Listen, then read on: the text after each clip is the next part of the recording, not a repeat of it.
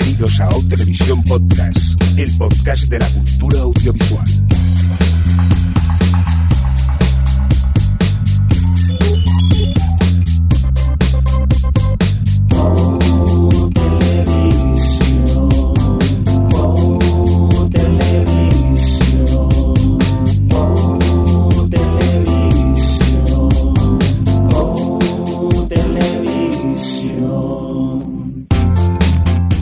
Tal? Bienvenidos, bienvenidas a Televisión Podcast, el podcast de la cultura audiovisual en esta nueva edición, la 183, dicho así en términos más mm, televisivos, la S08E17, nuestro programa final de temporada.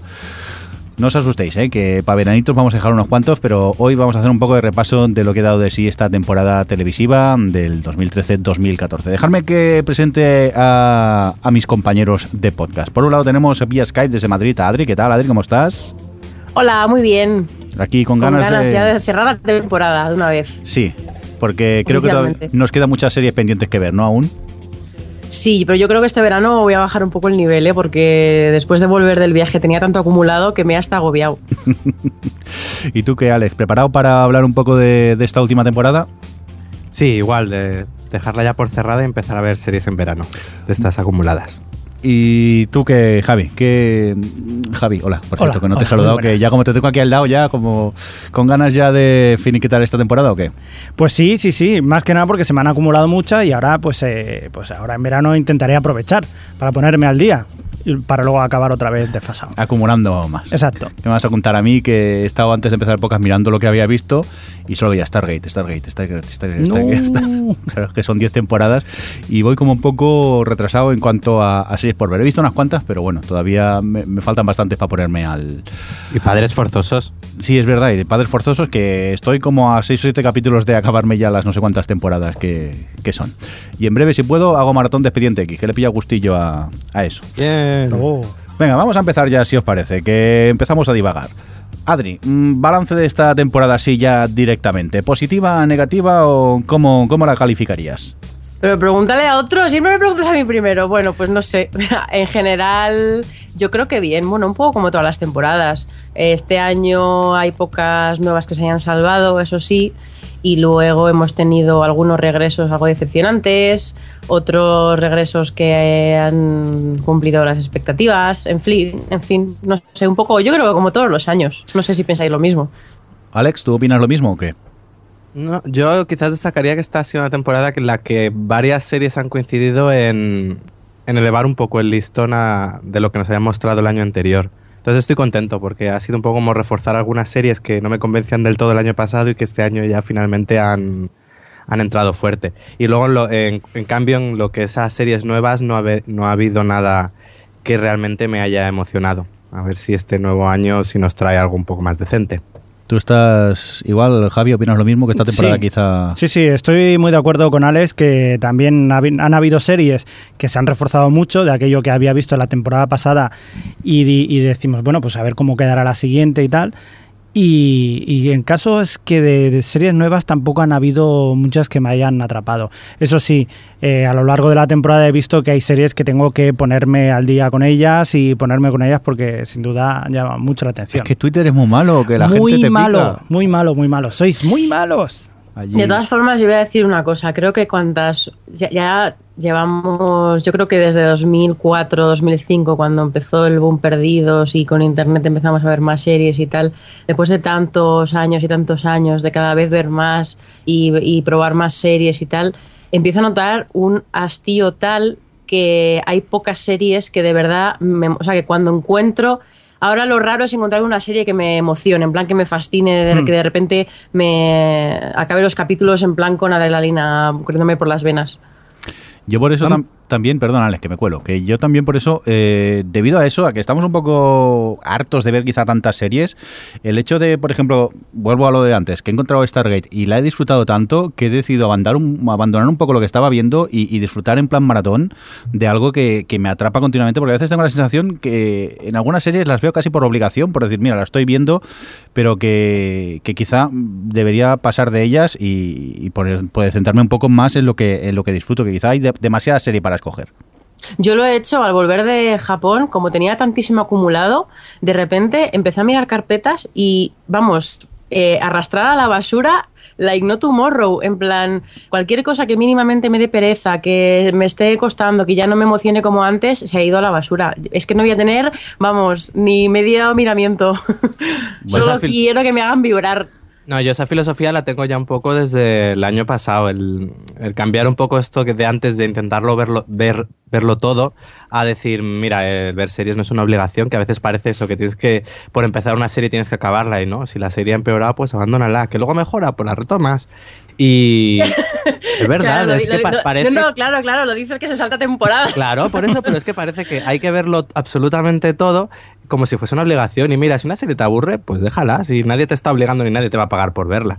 Y yo eso es algo que un poco ahora en la selección de series que hago, es eso, digo, a la que veo que se me acumula, me da mucha pereza seguirlas, fuera abandonada. Luego también estoy muy, y es cierto, estoy, estoy muy atento a lo que, por ejemplo, eh, comente la gente en Twitter o tal, sobre que si una serie mejora o de repente una serie empieza a llamar la atención, yo estoy receptivo a eso y si alguien me dice, pues por ejemplo, me dice con Person of Interest, oye, que esta serie en la tercera temporada mejora, pues voy a echarle un vistazo porque me, me apetece eso, encontrar series que sí que, como decís, que, que te apasionen, que llegas y digas, ah, quiero ver uno y otro y otro, porque a veces parece que entras en la dinámica de, sobre todo cuando empiezas la temporada, que tienes tanto estreno y tanto de, venga, voy a ver tantas series y al final estás aburrido y te empiezas a agobiar y, hasta que le coges un poco de manía a las series.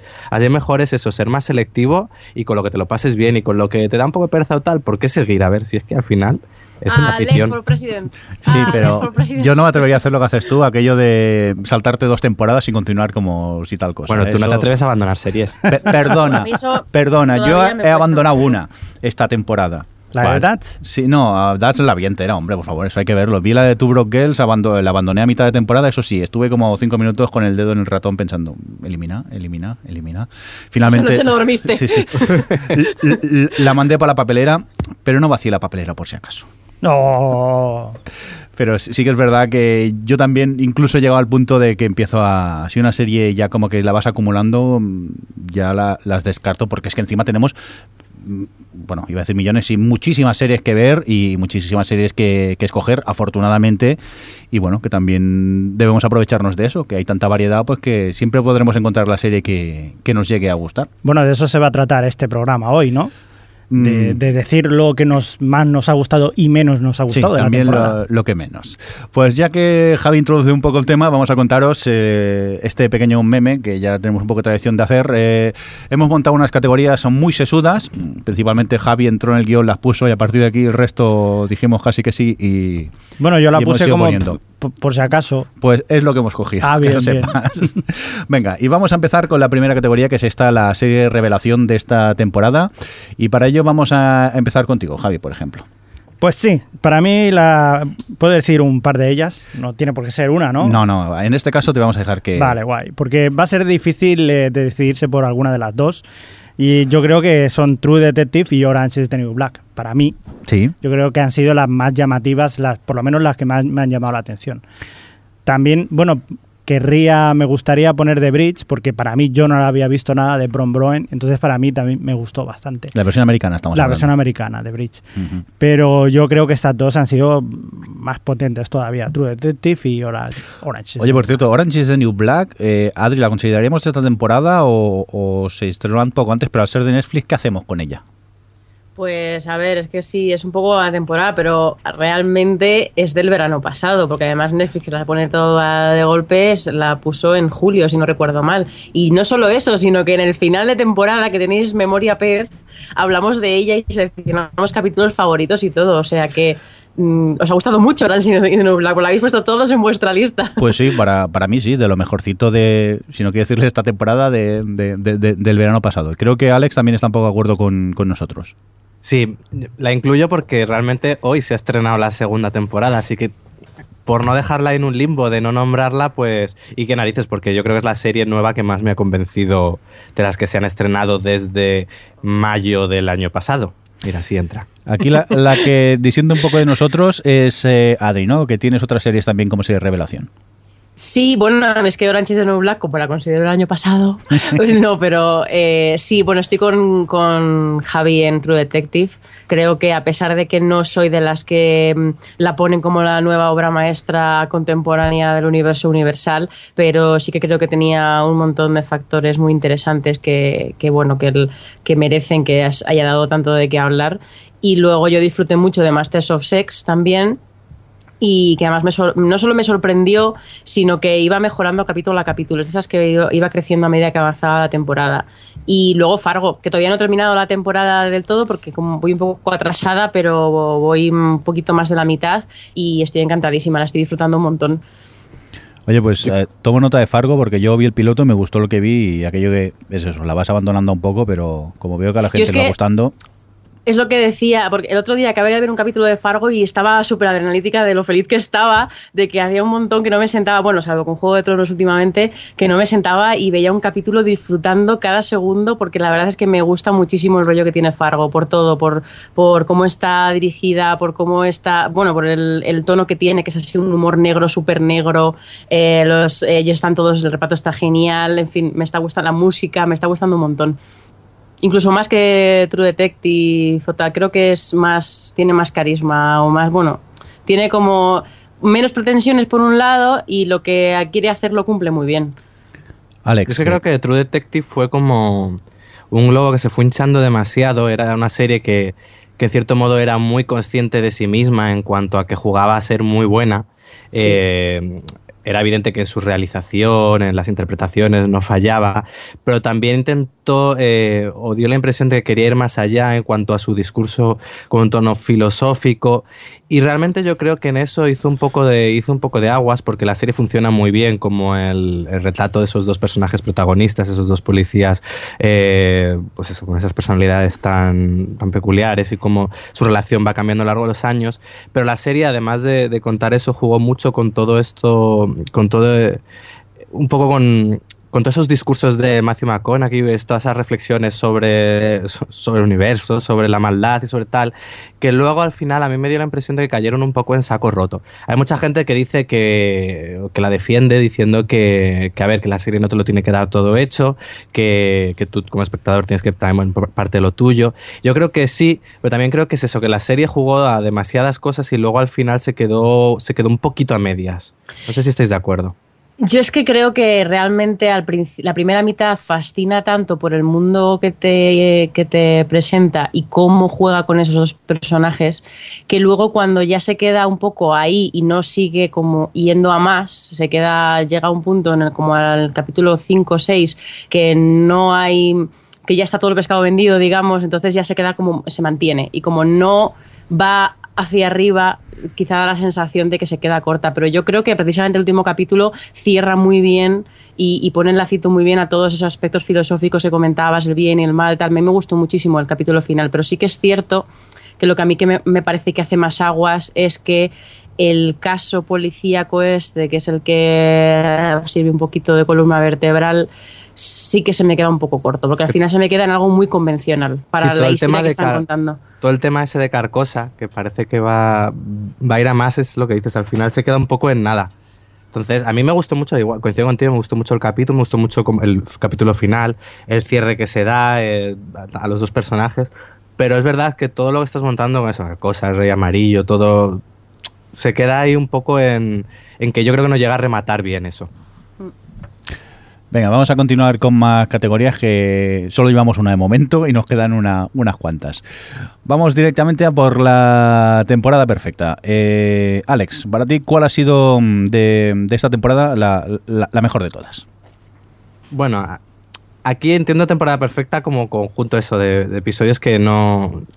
Pues temporada redonda de, en la que no ha habido fallo alguno y creo que este, este año yo por mi parte al menos he disfrutado de tres en tres series eh, han clavado todos sus episodios. Eh, una de ellas es The Good Wife, ya la comentamos creo que en el especial fin de año. En ese momento aún no estaba terminada, ahora ya habiendo visto los 22 episodios, eh, creo que han tenido eso, 22 capítulos redondos que han sabido elevar el listón de lo que ya habíamos visto en sus cuatro temporadas anteriores, le han dado un punto frenético a la serie que hasta entonces no había explotado tanto. Ahora a veces parecía casi que estabas, que tenía casi un poco ese ritmo que por ejemplo podías ver en series como Urgencias o tal, pues aquí lo podías ver a veces entre los pasillos, en los pasillos del buffet, como las tramas iban eh, poniendo una encima de otra. Eh, por ejemplo, recuerdo el, el, final de temporada, que es un episodio que cuando lo ves puede parecer muy sencillo, pero que si tú piensas en, en cómo han debido construir la escaleta de un capítulo con tantísimas tramas que funcione tan bien y que no, no pierda al espectador, me parece maravilloso. Creo que es eso, que, que este año The Good Wife ha, tocado el cielo y que va a tenerlo complicado el sexto año para, para mantener el nivel. Pero creo que pueden porque han dejado, nos han dejado un escenario muy, muy bueno. Luego Girls, creo que ha sido otra temporada y he leído quejas o gente que no estaba convencida con la temporada, pero creo que este ha sido el mejor año de la serie de Lena Dunham. Creo que ha sabido equilibrar muy bien a todos sus personajes, algo que a lo mejor en, otro, en otras temporadas era quizás lo que más fallaba. Aquí eh, ella era el centro, pero a la vez el resto sabían también, ha sabido hacerlos evolucionar a todos. Y, y me ha parecido que también ha sido una temporada que no ha olvidado el humor, y que él seguía siendo divertida, que a veces la gente dice, pero esto es una comedia, claro que es una comedia, tiene sus cosillas de drama, tiene sus, pero en el fondo es una serie muy divertida. Y luego por último, pues diría eh, la última temporada de Survivor. Para mí la colocaría como, pues tranquilamente como la cuarta mejor que he visto, yo diría que sí pero ha sido una temporada que lo ha tenido todo. Ha, sido, ha tenido un casting muy sorprendente, ha tenido eh, capítulos realmente memorables, eh, nunca ha parado de, pues eso, de haber giros y de irte por donde tú esperabas una cosa y siempre iban por el lado contrario. Y aunque es cierto que ha faltado gente un poco más agradable, porque casi todos eran bastante odiosos o, olvidables, eh, me ha mantenido ahí. yo creo que desde Héroes y Villanos no seguía semana a semana una edición con estas, pero si Spencer es amor. Sí, pero solo él. Es cierto que no es. Hay otras ediciones que tú tienes varias personas que, que te caen bien. Aquí, a excepción de Spencer, el resto eran bastante bastante odiosos. Pero lo bueno de estos programas es odiar a, a los concursantes principalmente que es como, como disfruto. También está bien que alguien te caiga bien, ¿eh? Si no, bueno, pues ya tienes a uno y el resto ya te caen mal y eso sigues a día a día. Yo suelo disfrutar mucho de la gente mala, pero luego con quien voy es con, con los buenos. Hombre, claro, pero eso lo hacemos todos. desde el principio. Yo coincido contigo, ¿eh? con, con la temporada esta de, de, Survivor, la de Cagayán también la, la, incluiría como temporada muy, muy redonda, porque es eso, eh, eh, te mantiene atrapado, eh, deseas continuar viendo más, esos cambios, esos giros de guion que tiene, aunque sea un concurso, pero entenderme, esos mm, cosas que no te esperas, que, que, es lo que te hacen creer una cosa los editores y luego pasa completamente algo distinto. Y es eh, una de esas también mis temporadas favoritas. Y nada, ya incluso eh, me ha hecho mmm, revivir las ganas de ver eh, la siguiente temporada de, Survivor. Y otra de las eh, temporadas que yo creo que han sido perfectas ha sido la de The Walking Dead. Para mí una serie que ha evolucionado y ha mejorado muchísimo en, esta última temporada y que, como comentamos en, en, alguna ocasión aquí en el, podcast, eh, ha sabido... Mmm, acercarse a ese lado oscuro que tenía el, el cómic, a esa oscuridad que, que, podías leer en el cómic y la he disfrutado muchísimo con sus episodios en los que la gente dice que no pasa nada para mí han, han sido impresionantes, si es verdad, tiene momentos de tranquilidad, por mucho que sea una serie, una serie de zombies, no van a estar todo el día mach, machacando zombies, también tienen que tener sus momentos así más de, de íntimos dentro de, de, la gravedad de la situación en la que están y es de, una temporada para mí bastante redonda. Y de Pero incluyes absoluta. en The Walking Dead incluyes también la primera mitad de temporada antes de sí, también, la parte también. de la cárcel. Sí, sí, también. sí, la parte de la cárcel también. Para ah, vale. mí es, es una gran temporada. ¿Decías, Javi? Que también sus momentos de locura. Bueno, ya sí, lo veremos sí, sí. en la siguiente. Eh, bueno, luego lo hablaremos. En otras categorías, sí. sí, sí. Venga, Adri, cuéntanos eh, para ti cuáles han sido las temporadas perfectas.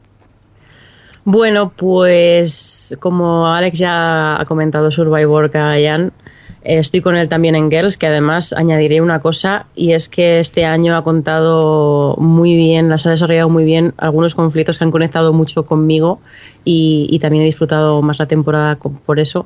Pero para mí las que han sido redondas, redondas, la primera que diría Shameless, me parece flipante que con después de cuatro temporadas siga haciendo temporadas tan redondas.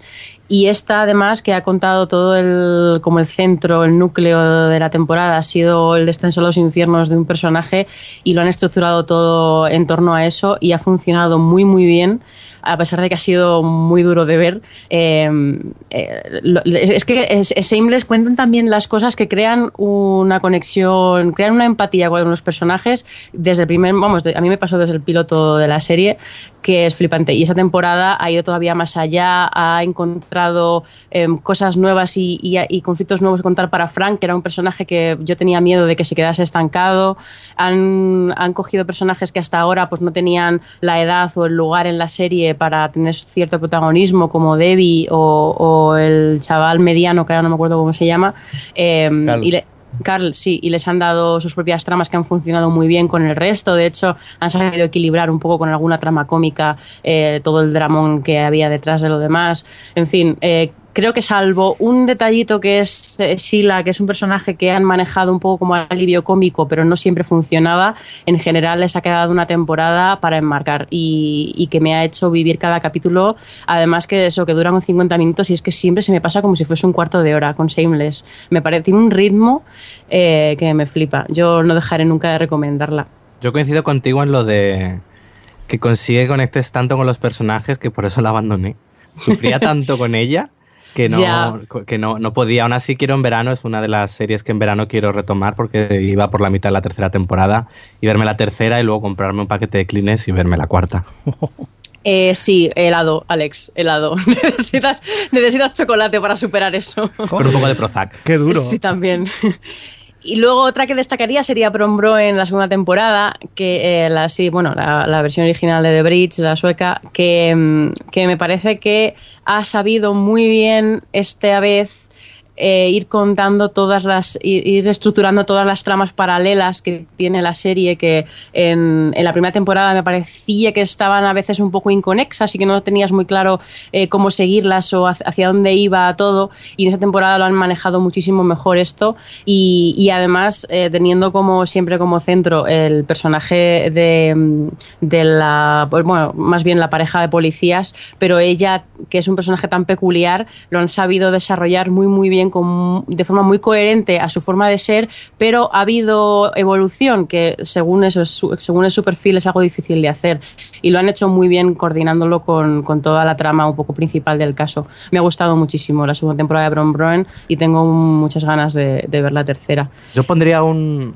pequeño pero en quizás el, me ha gustado lo que tú decías, como lo bien que iban integrando todas las tramas eh, paralelas que estaban siempre relacionadas con el caso. Pero yo creo que el caso al final, eh, es cierto que lo importante son ellos dos, pero el caso al final se desinfla un poco. Justo cuando ya llegas al último tramo, pero yo creo que no, yo creo que está diseñado así muy bien porque a medida la primera mitad lo que es el caso en sí tiene muchísimo interés por sí mismo. Es como que te llama mucho la atención eh, qué es lo que quieren estos terroristas y qué es lo que están, cuál es el objetivo y, qué es lo que buscan con todo esto. Y a medida que la relación de los dos de los dos policías y, sobre todo el desarrollo de ella y tal va tomando muchísima más relevancia eh, como que el caso queda un poco a servicio de esto y todos los últimos dos capítulos en los que pasa todo esto del Congreso Internacional, bla, bla, no voy a entrar en detalles, eh, está pues eso totalmente al servicio de lo que está pasando entre ellos dos. Y, ese, ese final es tan devastador y han construido toda la temporada para llegar a ese punto que me parece brillante. Es que claro es un poco abstracto hablar de esto así pero como es spoiler tampoco puedo decirlo de otra forma pero nos entendemos. Muy bien pues, y luego espérate que me queda una. Pero cuántas te quedan cuántas has puesto en el guion eh, está aquí Sherlock. Ah vale. Sherlock tercera temporada eh, que me ha parecido genial. Porque, vamos a ver, eh, me, ha tenido muchísimas críticas porque es verdad que no es. La tercera temporada es muy distinta a lo que había sido Sherlock hasta ahora, pero creo que precisamente ahí radica en, la calidad que tiene la serie, que no se quiere estancar y no se ha quedado estancada y, ha querido ir más allá, se ha vuelto más juguetona, eh, ha ido más. O sea, ha dado una vuelta un poco a la estructura que solía tener con la forma de presentar los casos y, eh, ha, tirado un poquito más por la comedia este año y por la autocrítica y la y autoparodia y referencia y para mi gusto ha funcionado muy bien y además ha sido una temporada centrada 100% en la relación de ellos dos, en la relación de amistad y lo han contado tan bien y, les he sipeado tanto como amigos que me, ha, me ha gustado, he disfrutado muchísimo de la segunda temporada de Sherlock. Muy bien, venga, vamos a seguir con más cosas. Javi, es tu turno en la categoría el, el capítulo perfecto para ti en esta temporada. Sin, Ah. sin spoilers. Bueno, para mí el capítulo perfecto también dentro de la temporada perfecta sería Aníbal. ¿Sí? Yo creo que para mí ha sido, para mí por lo menos, la temporada perfecta, pero es que el, el final es el colofón perfecto para una serie que ha ido cada vez aumentando más y más. Se podría decir que ha habido dos temporadas, o sea, dos, dos partes dentro de Aníbal. Y quizás eh, la primera más o menos se veía venir, porque ya nos habían dejado, pero la segunda ha sido ya un- una, una aceleración eh, bastante, que es lo que estábamos esperando todos, ¿no? A ver qué, qué va a pasar con, con Aníbal. Y es curioso decir también que, que Aníbal es una serie que tampoco está tan centrada en lo que es Aníbal, el personaje principal, sino directamente en toda la gente que rodea a Aníbal. O sea, cómo reaccionan y cómo acaban bajo la influencia de, de este señor. Entonces el final, ese final en el que tampoco podemos decir mucho porque sería spoiler, pero digamos que coinciden o confluyen todas esa- esos personajes, esas tramas confluyen al final. Y, y para mí, aparte de eso, es que ha sido espectacular, o sea, verdaderamente era, era precioso estar viendo ahí una, una cosa chunga, porque es, es chungo, o sea, Sí. eh, hay momentos en, el que, en los que Aníbal ha tenido eh, momentos muy chungos, pero es que el último es, es duro, o sea, es un, es un capítulo duro y aún así bello. O sea, si dentro de lo que cabe decirlo, está perfecto, o sea, está muy bien hecho. Quiere decir que esta temporada ha tenido pues eh, directores como, como David Slade, por ejemplo, que es el de el de Hard Candy, por ejemplo, que es el que hizo, o el de Vincenzo Natali, también ha hecho eh, varios capítulos. Y, y la verdad que el, el nivel que han hecho esta temporada ha sido magnífico, porque el último es, es- o sea, yo lo estaba viendo y estaba con la boca abierta. Pero entonces el chunguismo de la serie, ¿a mí me recomiendas que empiece con ella o mejor la descarto? Yo te recomiendo que, que la veas, Sin quererme, sin, sin creerme mal. pero que no tengas la tensión baja. Va, que no tenga la tensión baja. Y que no hayas cenado hace poco. Exacto. Bueno, yo te- Yo una vez importante. cometí la osadía de merendar mientras veía a Aníbal. Mal asunto. Oye, yo que soy hipertenso, a lo mejor me sirve Aníbal para la salud. Mira, habrá que... No sé, me dais miedo. Es que, no sé, Adri, ¿tú cómo ves la serie? A ver, yo quería añadir, hay una cosa que ha dicho Javi que me parece que la- ha sido la clave de esta temporada, que es el tema de la influencia, porque la primera era muchísimo más procedimental, era un poco más entrar en el mundo, un poco en la cabeza de Will, y Aníbal estaba, aunque Aníbal se fue adueñando de la serie hacia el, último tramo de la temporada, eh, iba un poco de entender a Will y entrar un poco en esa dinámica de ellos dos. Y la segunda temporada... eh, ha sido totalmente un juego de manipulaciones, de influencias, de, cómo todos se iban, pues sí, eh, alimenta- retroalimentando unos a otros, de, influ- de influirse y demás. Y lo han llevado tan bien.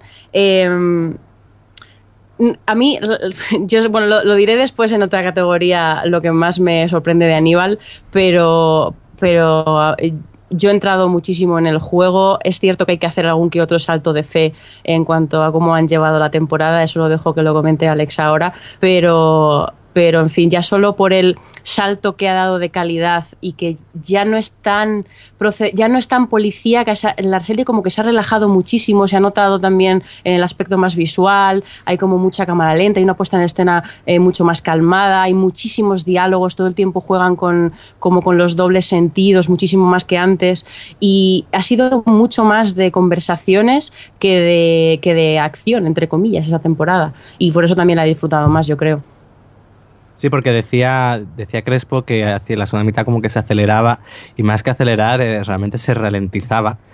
Porque la, eh, Aníbal siempre ha tenido un ritmo lento, pero la segunda mitad de la segunda temporada las cosas... eh, a mí me hace gracia porque a veces los diálogos eran extremadamente lentos. Cuando ellos hablaban con unas pausas, cada dos palabras, una pausa, una mirada, Pero no, un no plano te, bonito. Pero no te parecía hablando. que verdaderamente estaban entrando más en, en lo que era en cuestión de lo que estaban buscando cada uno de ellos. O sea, quizás con, que es, una cosa parecida a lo que, lo que nos pasaba con The Walking Dead. Esas conversaciones luego llevaban a, mucho más a lo que verdaderamente iba buscando cada uno, que es lo que, lo que persigue la serie, ¿no? Sí, sí, yo entiendo lo que quieres decir. Tú dices, argumentalmente es cierto que hacia el final de los últimos tres, cuatro capítulos, como que todos confluyen en todo lo que estaba ocurriendo y claro, como que avanza todo muy rápido. Pero realmente narrativamente la serie eh, ha, pegado un bajón de ritmo y, se ha metido en un terreno muy de, calma, de contar mucho con silencios, con miradas, con, con, reojos, con detalles, tal. Y en ese sentido, yo, para mi gusto, se ha vuelto más rica. También probablemente más difícil de ver, más allá de todo el aspecto grotesco, pero eso. Sí, posiblemente sea eso, la, la, serie más difícil de ver. No, yo he disfrutado mucho, reconozco también que al igual que tú decías con Sherlock, yo me he pasado media temporada shipeando a Aníbal y Will porque vaya tela esas conversaciones. bueno, tú y medio internet. Sí, sí, sí. Y, al final eh, eh, sentía hasta pena por Aníbal, que mira que no debes de sentirla, ¿eh? pero a mí me dio hasta pena en ese final. Y, y, bueno, luego coincido con todo lo que habéis dicho, que es que visualmente este año ha sido ya sobresaliente. Ahora mismo no creo que haya ninguna serie que se acerque al nivel de, de Aníbal en el tratamiento de, pues eso, el tratamiento de la y la realización bueno, eh, bueno, sí, es que es otro rollo. Fargo en ese sentido me parece muy, muy buena. Y True Detective también creo que destacaba bastante en ese aspecto.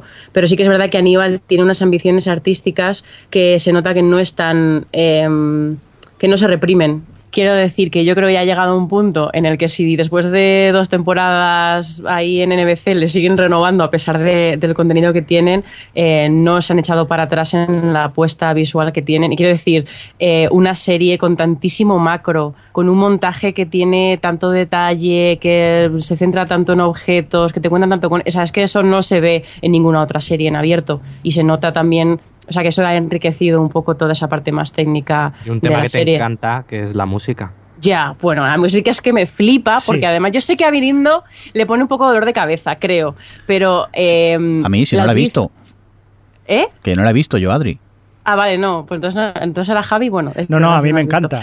Yo soy muy fan de, ah. la, música de Pues es que hay mucha gente que la critica, eh, porque es verdad que en algunos episodios está muy presente, pero es que forma un, tiene un papel muy clave en cómo, en, en cómo en subrayar un poco los sentimientos que quiere provocar al espectador y resulta tan desasosegante a veces que hasta pone como nervioso y, se ha notado mucho también la evolución de la música a lo largo de la temporada. Los últimos tres o cuatro capítulos eh, es otro rollo completamente distinto, está bastante mm. desaparecida y muchísimo más sutil porque ya lo que está pasando es suficientemente menos, fuerte. Menos en el capítulo final que hay un momento que toda esa, esa música disonante de repente se convierte en una melodía. En el momento en, el peor momento. esa, ese momento que dices, hostia, aquí es cuando la música de verdaderamente te podría poner de los nervios, ya que acabar con, con todo lo que... Pues no, al contrario. O sea, se permiten el lujo de, de, hacer una música magnífica, o sea, de aquella que te entra por los oídos mientras estás viendo una cosa, bueno, ya la veréis.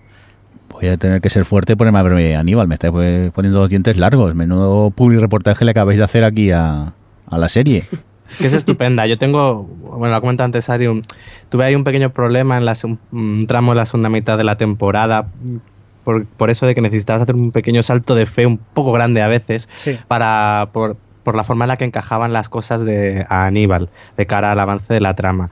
Pero es cierto que luego te lo justifican de tal forma dices, venga, me lo creo, acepto, compro barco y, y disfruté de la serie muchísimo. Pese a que hubo ahí una serie de capítulos que estuve un poco ahí descontento. Venga, pues vamos a continuar. Por cierto, que estamos en el capítulo perfecto antes de este public reportaje especial a Aníbal. Y bueno, ya que estabas hablando, Alex, eh, ¿para ti cuál fue, cuál ha sido el mejor, eh, el capítulo perfecto esta temporada? Eh, Hitting the Fan, pues de, The Good Wife. Como he dicho antes, un capítulo redondo de una temporada redonda.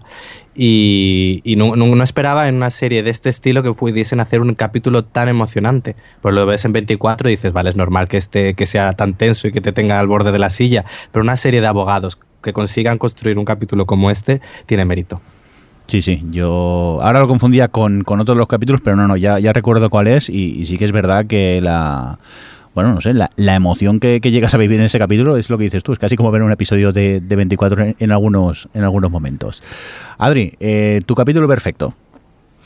Pues yo, fíjate que he estado pensando en, decir el tercero, alguno de los capítulos de las mejores temporadas que he dicho de antes, un episodio de Shameless, el tercero de Sherlock, pero Tengo tan reciente el séptimo capítulo de la cuarta temporada de Juego de Tronos, que fue el Mockingbird, que, mm, que bueno, es un capítulo en el que, que algunos han tachado de transición o relleno, que, es que me hierve la sangre, eh, que me, o sea, lo digo en serio, no estoy exagerando para nada, me costó dormir esa noche de lo emocionadísima que estaba con lo bueno que era el capítulo, porque me pareció que te- todas las secuencias tenían unos diálogos, tenían eh, todo, todo, todo lo que contó ese capítulo era básicamente avance emocional de los personajes, no avance de trama como por ejemplo ha sido el último que han emitido. Eh, es- era y, lo hace todo tan bien, te cuenta tantísimo de los personajes, de sus relaciones, todo, todo va, da saltos, hay personajes que dan saltos enormes en ese capítulo y es que no, no, no hay ningún segundo de desperdicio en todo el episodio 7 y me parece, vamos, brillante, uno de los episodios que más me han eh, hecho vibrar de esta temporada. Mm, Yo la verdad que estoy disfrutando mucho esta temporada y este también es un gran, un gran episodio. Y yo estoy alucinando mucho por Twitter la gente que dice que hay episodios de relleno de esta temporada de, No. de Juego de Tronos. No, no. ¿Vosotros creéis que alguna ha sido de relleno esta temporada? Nunca hay relleno en Juego de Tronos. Y lo que te siempre, es una ¿no? serie Es de, la que- gente hablando. gente que habla. Claro. Claro, es Y que cuando hay dos personajes hablando es cuando más emocionante es, realmente. Yo en, en el La pena- último episodio, a pesar del final, yo me quedo con las escenas de Sansa. Estoy es decir, me parecían totalmente. brutales Sí, y sí, eran sí, sí, dos sí. personajes. Ujú. Bueno, en Juego de Tronos nos de extendemos. hecho, en el capítulo que yo digo, el, el 7, el 80% del episodio son diálogos de 2 a 2. Y, o sea, secuencias de 2 a 2 prácticamente estáticas, en las que están uno delante- enfrente del otro eh, hablando durante 8 minutos. Y no hay desperdicio, no te aburres, es, es emocionante, tienen tensión interna las secuencias, es como... Y yo estoy con Alex en el más reciente, por ejemplo, que sí que es verdad que los momentos así de... Hay, o sea, hay momentos impactantes, pero al final son esas secuencias más de evolución de personaje o, o que marcan un hito en, en, es- en- en algunos personajes como el- es como en el caso de Sansa, que a mí me dicen muchísimo más y me llegan más. Y, en fin, Juego de Tronos es una serie de gente que habla. Superadlo. Muy bien, yo eh, quisiera destacar el, el- capítulo para mí perfecto ha sido de la comedia de Chris O'Dowd, la de Mooney Boy, el, último episodio de esta temporada, el de Boily Wedding, para entendernos el episodio de, de la boda. Yo eh, en ese capítulo hacía tanto, hacía tiempo que no me reía tanto viendo una, una comedia y eso es de agradecer cuando es una, una comedia. Hay momentos, en algunas escenas, incluso de lo absurdo de la situación de, de acabar llorando de la risa con lo que estaba viendo con, con este episodio. Para mí una serie que poco conocida y con la que me río mucho y encantado porque resulta que le han, le han aprobado una tercera temporada, o sea que ya con ganas de que vuelvan este, bueno, esta familia de irlandeses locos que, que son Mooney, Mooney Boy. Vamos a seguir con más eh, categorías, en este caso con la serie que ha mejorado. Eh, Alex, que tú tienes unas, unas cuantas series que han mejorado esta temporada. Pues sí, en primer lugar, eh, Arrow, que era un- una serie que el año pasado, bueno, ya se habló bien de ella. Yo reconozco que me empezó gustando, pero la terminé abandonando un poquito por aburrimiento. Eh, este año han ido por todas. Han cogiendo lo que ya tenían, lo que veían que funcionaba, han reforzado. Por ejemplo, en la primera temporada pues te presentaban a protagonista, que tenía un ayudante, que era un poco como su guardaespaldas, y luego te van introduciendo poco a poco al personaje Felicity, que es una chica eh, como una, una hacker que le ayuda, tal y cual. Y comprobaron que en la primera temporada eh, había química entre esos tres personajes y en la segunda apostaron por ellos. Junto a eso han ido introduciendo todo un universo de, de superhéroes y de gente alrededor del protagonista que ha reforzado la serie y que ha evitado que siempre sea eh, el, el Oliver Queen, el Arrow, quien lleve siempre la trama hacia adelante. Eh, yo estoy encantado con lo que han hecho, han sabido construirla de poquito a poco, pero siempre creciendo, no han decepcionado en su tramo final, han ido a por todas y diría que es eso, que han, han cerrado una segunda temporada muy, muy decente, sobre todo teniendo en cuenta que es una serie de, de CW. Yo digo un poco es como la, la, nueva Nikita en lo que se refiere a que es una serie de acción que tampoco debe tener un grandísimo presupuesto y que sabe aprovecharlo al máximo. Luego otra de las que ha mejorado ha sido la serie que estrenó ABC de Agents of Shield. Eh, empezó bastante floja y realmente tarda bastante en lo que se puede decir que es despegar. Eh, más o menos eh, diría que el cambio viene en el episodio 16. La serie poco a poco va un poquillo mejorando, pero realmente hasta el 16 es donde tú dices, uy, me han cogido y me han cambiado la serie.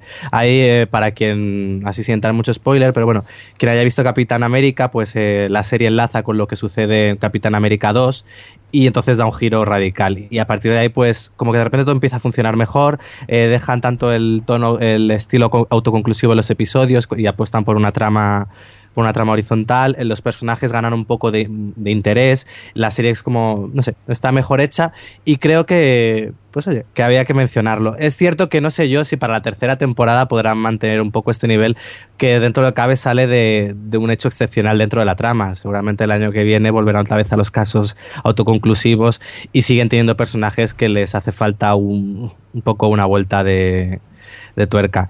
Y luego, por último, The Walking Dead, porque yo no coincido del todo contigo. Creo que la primera mitad de temporada era un poco rollete y, la temporada anterior también.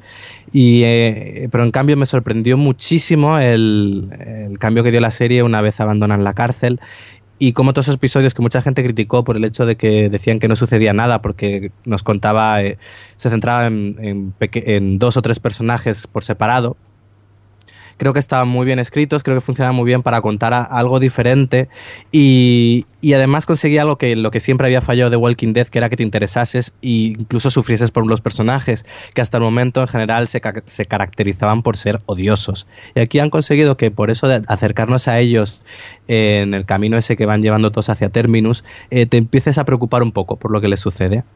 Así que no, me sorprendió mucho que The Walking Dead pudiese conseguir eso eh, ya en, en es, en la cuarta temporada, que yo pensé que ya era caso perdido y que nunca conseguiría hacer personajes realmente interesantes. Muy bien, yo coincido contigo con lo de Walking Dead, aunque como ya comentaba antes, también desde la primera parte de esta temporada la, fui disfrutando y creo que Javi también, dentro de las que crees que han mejorado, Walking Dead es una de ellas, ¿no? Sí, efectivamente, estoy muy de acuerdo con lo que ha dicho Alex menos en la parte que la primera la primera parte de la esto que no le ha parecido tan buena. A mí sí igual que a ti Jordi. Ay señor Mirindo. No pasa nada te perdono te perdono va. Y sí, que, pedirle perdón cada vez le llamo Jordi. No pero eh, también pasa que había un personaje para la gente que no lo haya visto que se daba por perdido y, llegas a empatizar con ese personaje que era odioso en la temporada anterior. Y estás viendo esa, esa evolución que dices eh, pues no sabes hacia dónde te va a llevar esto. Sabes que no va a acabar bien. pero tienes esa esperanza de que podría, si todo el mundo se uniese a, acabar con una cosa.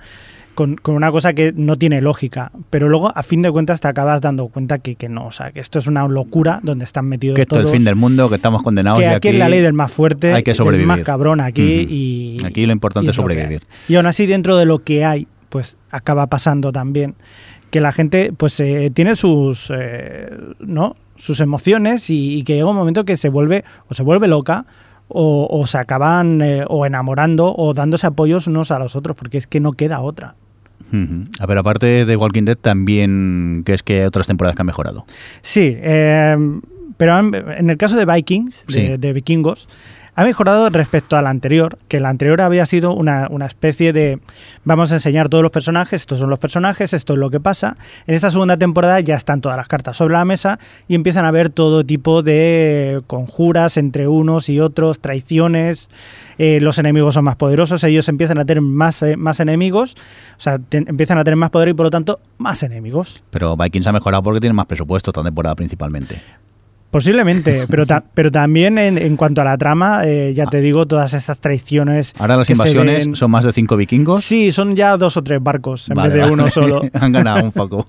pero está muy bien, o sea, yo me ha gustado mucho. También es, es una serie que eh, tiene un personaje, eh, digamos, central, que es el Ragnar Lodbrok, pero alrededor de él, quizás ese personaje misterioso, no es el, el más misterioso en el que siempre está con una sonrisita, parece que lo sabe todo, pero es muy callado, verdaderamente no llegas a ver nunca lo, lo, que, lo que piensa, no llegas a saberlo, pero sí que sabes la reacción que tiene con toda la gente que le rodea, ¿no? Todos los enemigos, todos los amigos, las mujeres que tiene, eh, los hijos, todo, todo lo que le rodea, sabes eh, exactamente cómo va a, o cómo les, les, eh, les, provoca todo esto, sus decisiones.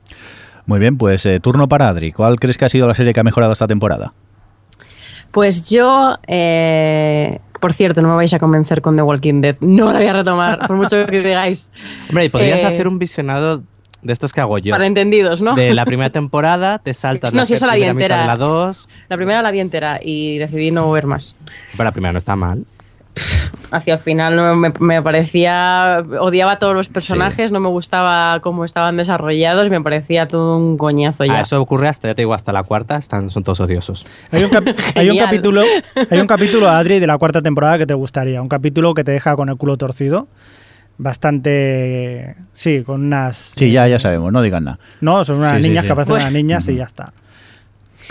Adri, venga, Eh, bueno, que la que yo quería destacar para romper una lanza a favor y aprovechar que ha tenido bastantes críticas es cómo conocía a vuestra madre, Jaime Your Mother, que esta ha sido su última temporada y creo que, mm, que considerando todo lo que tenía sobre la mesa, las presiones de ser la última temporada, me ha gustado muchísimo cómo han planteado esto de, de que en todos los episodios, o sea, que todos los episodios solo...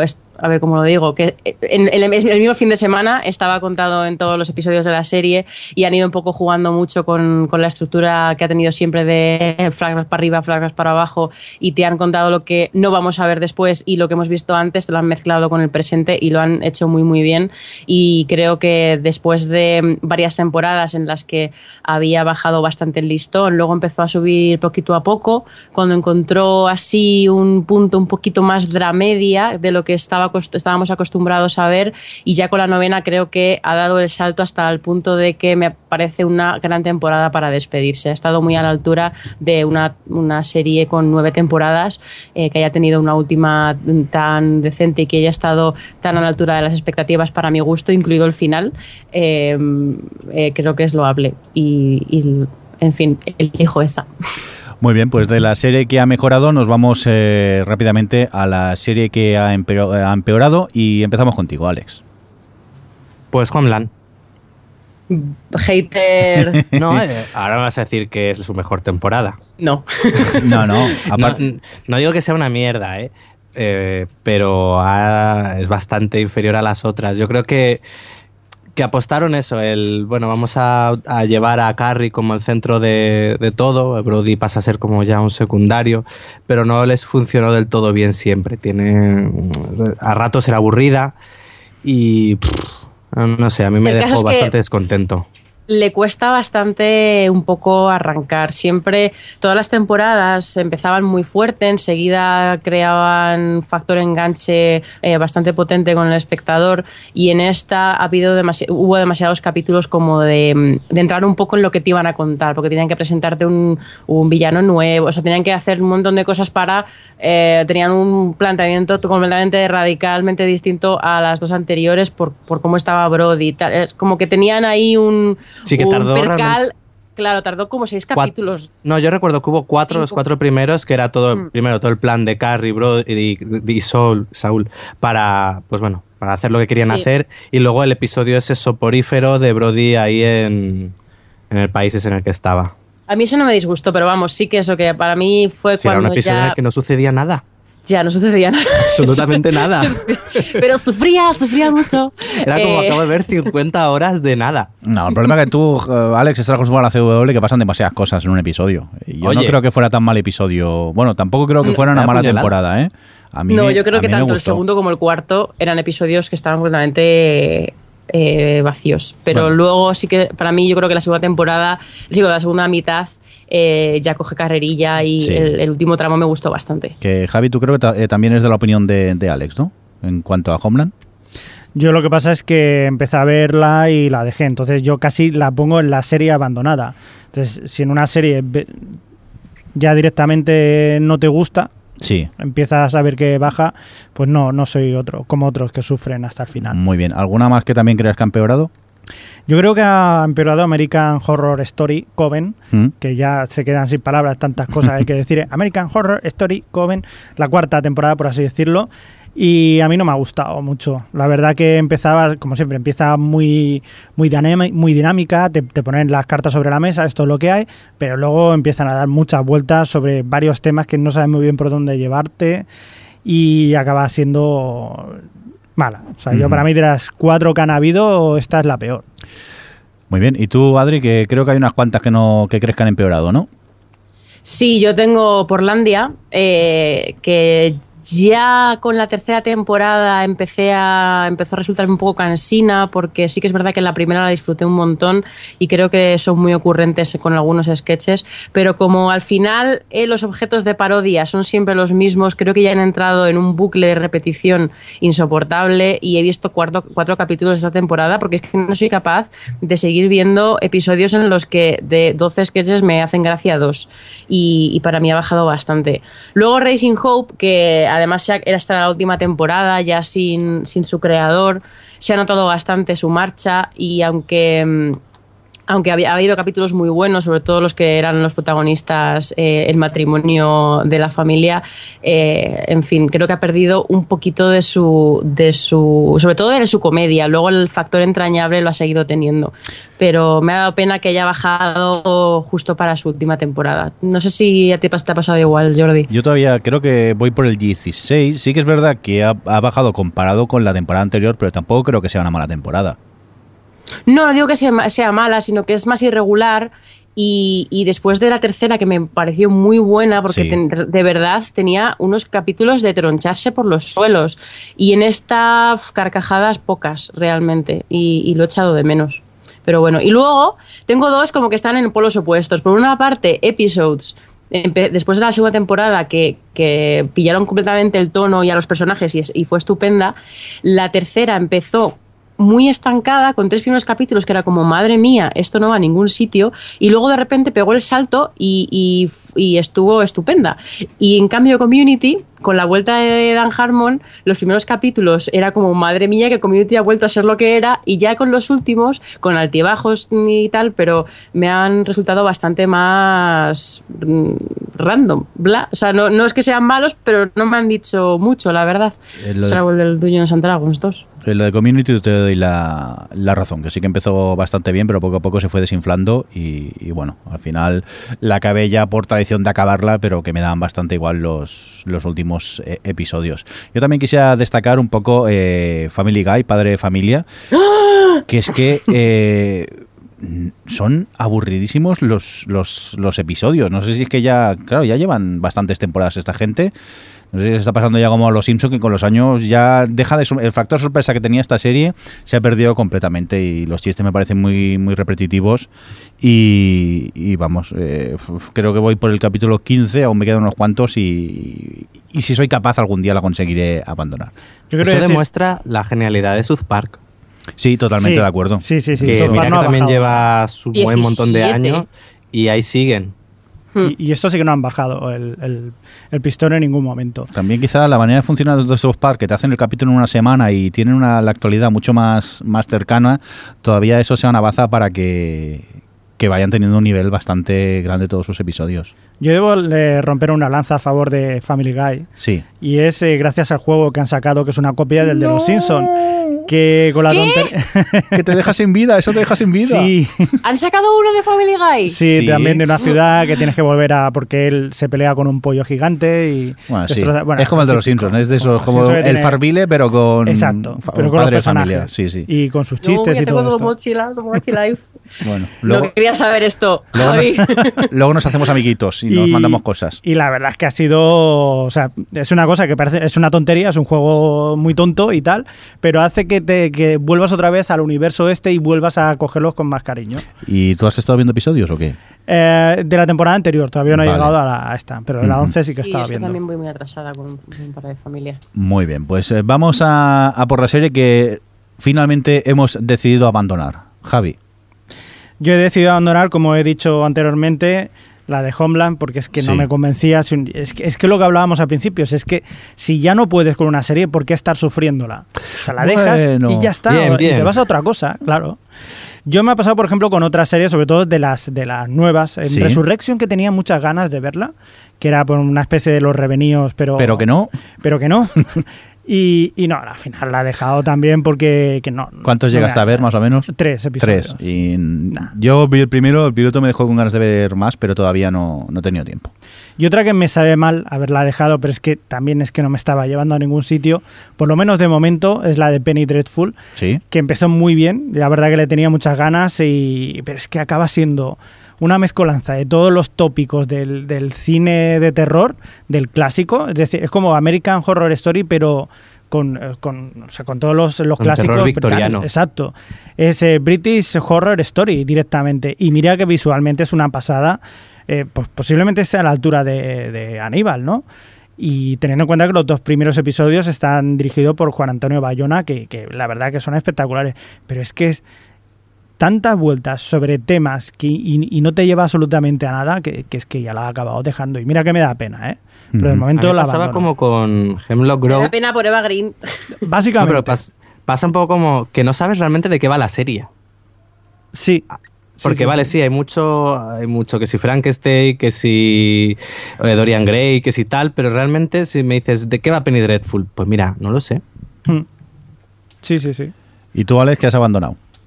Bueno, aparte de American Horror Story, por lo que comentaba Crespo antes, y Community por lo mismo, que empezó muy bien, pero al final acabó siendo un rollo, de Americans. Aunque en este caso el problema es más mío que de la serie, yo creo que le pedía de Americans que explotase más todo ese punto de suspense, intriga, del hecho de ser una familia, pues eso, de espías rusos infiltrados en, Estados Unidos, que manejasen más la tensión ese de que les podían pillar, de, de ese caminar un poco ahí al filo del precipicio siempre. En la primera temporada me quedé ahí con las ganas de, pues eso, de que eso llegase a explotar al final, ¿no? Pero dije, bueno, a lo mejor si en la segunda, eh, pues bueno, ya con todo asentado van a por ello. Vi que no, que querían, que la serie pues se centra más un poco eso en, en cómo afecta a la familia el hecho de que ellos sean unos espías, que sus hijos no lo sepan y cómo el tener que cuidar a los hijos pues también afectan sus decisiones que realmente no es lo que yo quería ver de la serie y por eso la dejé. Es decir, no creo que la serie haya empeorado, me parece que tiene cosas muy buenas, como bueno, los dos actores protagonistas están muy bien, creo que los episodios están bien llevados, pero no es lo que yo quería ver de, de ella. Así que por ahora la he dejado, puede que la retome, pero por ahora ahí está. Muy bien. ¿Y tú, Adri, que veo que te has quedado descansada según el guion? Sí, yo, como he dicho, no, no me ha temblado la mano y también he abandonado, abandoné Am- American Horror Story y Coven. Eh, Girls la he dejado porque mm, ya, eh, probablemente si no hubiese encontrado otras sitcoms que me, que me han gustado, que ha habido un par nuevas esta temporada que me han gustado mucho y, como que han sustituido a Two Girls, a lo mejor ya la habría seguido un poco por inercia, pero llegaba un punto en el que ya me parece que no hacen siempre el mismo chiste, que lleva siendo así desde la primera temporada, pero como que ya me he cansado realmente, he llegado como a mi, a mi tope con, con ella. Y... a pesar de que eso, de que siguen ellas esta- estando muy bien y la verdad es que tienen juegos eh, de palabras, sobre todo sexuales, que, que funcionan y, y me seguían sacando una carcajada, pero eh, como que ya no me aporta mucho, la verdad. Y luego abandoné Trop Detectiva. Pero bueno, Adri, ¿y eso? Lo sé. Estoy madurando. A ver, es que eh, es mi placer culpable por excelencia. Es una serie para señoras de Lifetime eh, que hasta la cuarta temporada se tomaba poco o nada en serio a sí misma, era muy cachonda, era divertida, tal, los, los, los casos de, porque es una serie de abogados en, en, en el fondo, eh, los casos eran un poco en la línea de, de Ali McBeal, en plan muy sacados de, de, madre y tal, y ahora es que se toma tan en serio a sí misma. Ha, ha dejado la comedia en un 10% y, es todo como muy, bueno, la ha comprado, es, perdón, era de Bravo y ahora está en Lifetime, entonces ahora es como más, eh, todavía más culebronazo y tal, y me ha acabado aburriendo. Y paso. Y mira que eh, dio ya el salto, el giro um, importante que podía haber sido el giro de final de temporada, lo dio y, podía haber dado mucho juego y, en fin, un, rollo inmenso y encima lo han renovado por otras dos y pasó total. Y luego dejé Looking, porque, porque bueno, no, me, me, estaba gustando, creo que tenía así un punto de cotidiano llamativo, pero no acababa yo de engancharme a esos personajes y, y, a pesar de que es una temporada cortita, al final pues no me ha dado como por seguir después de, se me acumularon la segunda mitad de la temporada y decidí no verla. De esto que abandonas un poco por, pues no sé por qué, porque sí, y luego por la andea por lo que he dicho. Muerte y destrucción. Paso de Portlandia. Vale, yo he, he, he sido valiente, he conseguido dejar también tu Brock Girls. Es eh, lo, un poco lo que comentas tú, Adri. Me parece sí, pero un poco... lo, tienes, lo tienes en la papelera Sí, y todavía sí. no lo has vaciado. ¿eh? Bueno, hoy lo haré, hoy lo haré, lo prometo, lo prometo. Pero sí que es verdad que me parecían siempre los, los, los mismos chistes y al final me, me acabé cansando. No me hacía gracia, se me iban acumulando los capítulos y en un momento de valentía dije, venga, lo borro y, y ahí se queda. Y supongo que tarde o temprano conseguiré borrarla de la papelera directamente. Vamos a por eh, más categorías. En este caso vamos a un poco a por el, el, cine y vamos a hablar un poco de qué os ha parecido la peli de esta temporada. Empezaremos con, con Alex. ¿Con cuál te quedas tú, Alex? Pues mira, yo he escogido Coherence, que la, la pusieron en Sitches, pero yo la vi en la muestra. la vi en la muestra sci-fi este año y, y es decir que es una de las pelis más estimulantes y fascinantes de ver eh, que tiene oportunidad y, y, me encantó, me lo pasé en grande. Es de estas películas que, que, estás atento a ver cómo te van a sorprender y con qué nuevo giro te van a dejar ahí, pues eso, con la boca abierta. Es, además es una producción hecha con cuatro duros, eh, en una casa y seis actores y funciona estupendamente. Además la, la, va a, la, van a distribuir en España y se estrenará en cines. Eh, así que estad atentos porque es muy, muy recomendable. Adri, ¿tú con, cuál te quedas? Pues yo, sin ninguna duda, una de las películas que más me han fascinado, llegado, enamorado y de todo eh, los últimos años ha sido Her, que, que bueno, eso la, la a principios de año. Y, y, en fin, yo quedé totalmente enamorada con su naturaleza, con la forma que tiene de, de hablar de las relaciones, con ese futuro eh, tan, tan cercano y tan natural que crea un futuro completamente plausible y a la vez con un punto así mmm, como entre utópico y medio crítico. La verdad es que maneja muy bien el tono de, la, historia que está contando. Joaquín Phoenix está inmenso, además en un papel completamente diferente a lo que estamos acostumbrados a ver en él y me sorprendió tantísimo verle en un, en un papel con tanto... Sí, con un punto tan tierno que yo creo que no le había visto a él nunca como actor. Y, en fin, la película eh, tiene un punto de partida que perfectamente podía haber llegado al absurdo, podía haber salido de las manos y lo maneja todo muy bien.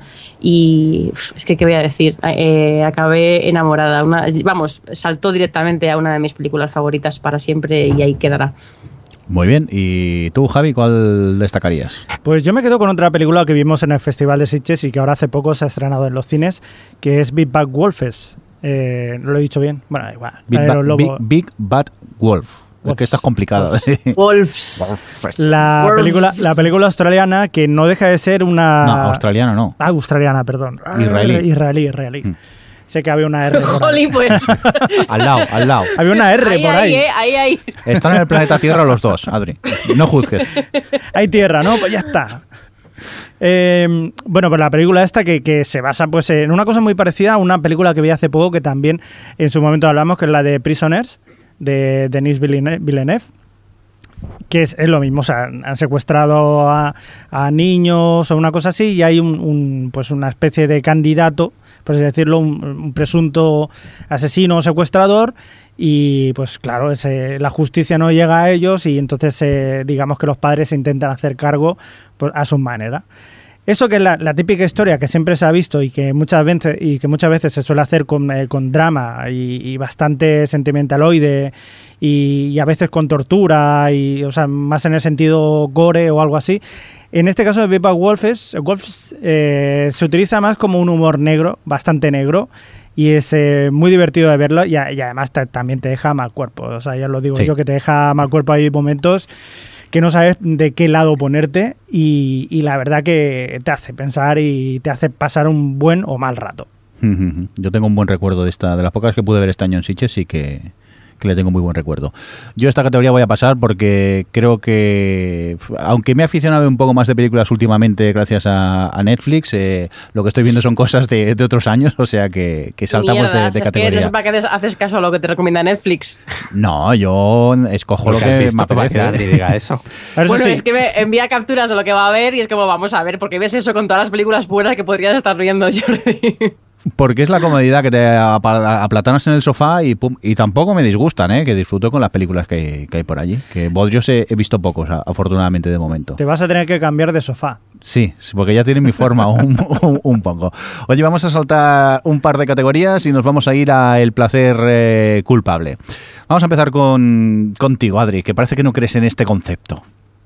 No creo en el concepto. ¿Culpable por qué? ¿Por qué nos tenemos que sentir culpables por ver algo que nos gusta? Pues muy... Entiendo cuál es el concepto de eh, series que, de las que eres consciente que no son buenas, pero tú las disfrutas. Pero... No deberías estar viendo. No, lo que no deberías no, porque si las disfrutas, ¿por qué, por qué no las deberías estar viendo? Pues Eso es lo que yo digo. Pero Porque a mira, lo mejor hay series mejores. No, pero vale, a lo mejor hay series mejores en cuanto a contenido, pero a lo mejor en cuanto a entretenimiento o en cuanto a lo feliz que te hacen, no. Entonces, ¿por qué te vas a sentir culpable si tú, precisamente, Alex. Porque es como eres- la comida basura. Pues, Es comida, bueno, alimenta, pero no es que sea buena. Pues esto es igual. No, mira, te, te lo voy a Mm. poner, te lo voy a poner más fácil, Adri. El placer culpable es yo viendo Dutch, que vosotros haters me hacéis mal, me hacéis sentirme mal mientras me río con los chistes de Dutch. Pero eso no es Pues- culpable porque tú la disfrutabas como si fuese buena. Bueno, pero me sentía culpable cuando me reía. Decía, ay, no debería reírme de esto, ¿no? Que a estos no les gusta. Pues eso es un placer culpable. Bueno, yo es que no creo. ¿No pero eh, eh, entiendo el concepto de placer mamarracho o eso, ser ¿No consciente. decías que Drop Dead Diva era tu placer culpable? ¿Lo has no, dicho culpable antes? no, mamarracho. Ah. Era mi placer, sí, mi, mi tu serie. serie de señora. Mi serie de señora, claro. ¿no? Y no, igual que tengo mis pelis de señora, pues tengo mis series de señora. Esa ya la he dejado. Eh, eh, lo cierto es que, mm, como estoy madurando, como he dicho, Wow. ya con mis 30 años, eh, he abandonado un montón de cosas. He dejado. Esta, esta temporada no he visto American Idol. No he visto Face Off, aunque la veré seguramente en verano, Top Chef. Había un montón de realities concurso que suelo ver que no he visto porque he decidido priorizar otras cosas que me estimulan más. Eh, este tipo de programas me divierten y eso, pero, pero otras cosas me estimulan más, así que no los he visto. Yo a lo mejor podría añadir Hollywood Game Night, que es una chorradilla de programa, pero bueno, no sé, es que como me divierto viéndolo, tampoco me siento especialmente mal viéndolo, así que... Pues, mm, pues vamos a no hablar. tengo con- placer culpable. Pues vamos a hablar con alguien que sí que tiene placeres culpables, que es Alex. A ver, Alex, cuéntame, cu- cuéntanos tus placeres culpables. Pues a ver, yo es que digo culpables porque lo veo y digo, ¿cómo puedo estar perdiendo el tiempo en esto? Pero como lo disfruto tanto, pues ahí tengo ese sentimiento de culpabilidad por estar perdiendo el tiempo con algo tan malo. ¿Cómo Eh, que? en este caso Scandal. Sí. Pero es que realmente Scandal ya es que es tan mala, tan mala, tan mala que es buena. O sea que ya ni siquiera entraría aquí. Esto, y luego muchas Wolf. veces eh, hay que decir, Alex, que yo me acuerdo muchas veces de Scandal cuando dicen es que es la, la mejor serie mala que he visto nunca. Que siempre lo dices. Es que lo es. Es que hay yo que que verla. lo, yo os lo juro, bueno, creo, es que creo que lo conté en el primer capítulo después de que volviésemos de Japón, pero yo flipé mucho eh, viendo cómo Alex vivía intensamente cada segundo de Scandal. Es que son, son fascinantes. No, es una serie que, mira, además es perfecta ahora que llega el verano, no hay nada que ver, os podéis poner con ella. No hay nada que ver, dice. "Pff, ¿De en qué Ah. mundo vives? Nada como escándalo, eso os lo aseguro. Y luego Teen Wolf por el hecho, a ver, de que tengo ya casi, bueno, no, ya tengo 28 años y estoy viendo Teen Wolf, que, a ver, es como que Pero 10 eso es más encima. placer que culpable, si nos entendemos guiño guiño. No, a ver, eh, es, una, es una serie que cuando lo hace bien me, me- me resulta muy entretenida, pero luego también tiene temporadas malas que son infumables. Pero bueno, ahí están, Scandal y Teen Wolf, me quedo con esos dos. Porque Starcross, como la han cancelado, ¿Y tú, Javi? Yo debo, estoy un poco dividido, ¿sabes? En, en cuanto a lo del placer culpable y entre a que, a que sería una serie a reivindicar, por así decirlo. Entonces voy a hacer un mashup, voy a mezclarlo Sí. todo. Ya te entras en la siguiente categoría Sí, ya ya, digamos que hago las dos categorías a la vez. Y me quedo con Black Sails, una serie que ha recibido hostias por todas partes, pero que he visto, lo he visto, por ejemplo, comparado con, eh, no sé si habéis visto Crossbones, Todavía la, no. la nueva de la NBC, que es de piratas también, con John Malkovich, que comparada con, con ella, eh, la ha hecho todavía mejor a Black Sails, porque es muy mala. Por lo menos para mí, a mí me ha parecido muy mala. Pero yo en Black Sails sé que, que es una serie que es, es un machambrao que meten ahí a todos los piratas famosos, meten mil historias, meten tetas y culos, meten batallas y tal, y dices, esto no tiene sentido ninguno. Pero yo me lo he pasado muy bien. La verdad, como cuando era pequeño veía las películas de piratas, pues igual. O sea, es una cosa así muy parecida. Me parece que la acción está muy bien hecha. Hay una pequeña trama, por así, por así decirlo. Hay una historia que más o menos se va siguiendo. Que está ambientada, eh, aunque está ambientada en la época de los piratas y está ambientada en, hechos reales, la, la base está en lo que sería una precuela de la Isla del Tesoro. Entonces tiene su, su historieta también por ahí, por, por así decirlo pero que los personajes también son, son curiosos, en la forma de, de enseñártelos también. Y yo me quedo con ella. O sea, tienen algunas batallas, hay momentos de batallas entre barcos que son, eh, la verdad, que están muy bien conseguidos. O sea, que yo para mí es una serie a, reivindicar, aunque sea mala. O sea, que ha mejorado, comparada con el piloto, ha mejorado la serie. Para mí ha Vamos, que, que, las dos tías se siguen enrollando, resumidas cuentas. Yo no digo nada, que pasan muchas cosas. ¿Pero se ven testículos todavía? Sí, sí, sí. Vale, entonces eso es ya... Sí, sí. Hombre. Entonces ya me lo pienso y a lo mejor la veo. Sí, sí, sí, Venga, vamos a continuar contigo, Alex. Eh, ¿Qué serie quieres reivindicar en esta temporada? Pues la he comentado antes, Arrow. Arrow. dicho que es mm. la, nueva Nikita. Es una buena serie de acción, bien desarrollados los personajes, 22 episodios muy interesantes. Bueno, tiene dos ahí un poco aburridos en medio, pero va, se perdona. Y, eso, muy, muy entretenida. ¿Y tú, Adri? Pues yo, como, como ya he hablado antes de Fargo, que ha quedado un poquito eclipsada por otras, otra serie un poco del rollo como True Detective, eh, voy a ir directamente a dos comedias nuevas de este año, que son The Crazy Ones y Brooklyn Nine-Nine, que me han resultado muy divertidas, muy originales. The Crazy Ones eh, quizás menos redonda, porque el último tramo es un poquito eh, más flojete, pero, pero vamos, mm, tiene una pareja, la pareja que hace Robin Williams con James Walk es, tronchante. Está Sarah Michelle Gellar, la verdad es que me ha sorprendido su viscómica en algunos capítulos y funcionan todos los personajes, que eso en una sitcom es, no es tan común de encontrar, sobre todo en una primera temporada. Y luego eso, Brooklyn Nine-Nine me ha parecido tronchante, de gamberra, original, desde de principio a fin. Eh, todos sus capítulos tenían alguna trama divertidísima. Me gusta este el juego este que tiene así de medio sketches, medio no. Al final cogieron bastante bien el equilibrio. Le encontraban incluso el punto eh, emotivo, que no simplemente es una serie de estar de coñas y paródica de, este tipo de, series así de, policías y demás, sino que tiene también su pequeño corazoncito. En fin, yo he acabado encantadísima con Brooklyn Nine-Nine. Ha sido una de, de las grandes sorpresas de los últimos años, en plan, encontrarme con una serie nueva que su primera temporada sea tan buena. ¿Es la nueva Parks?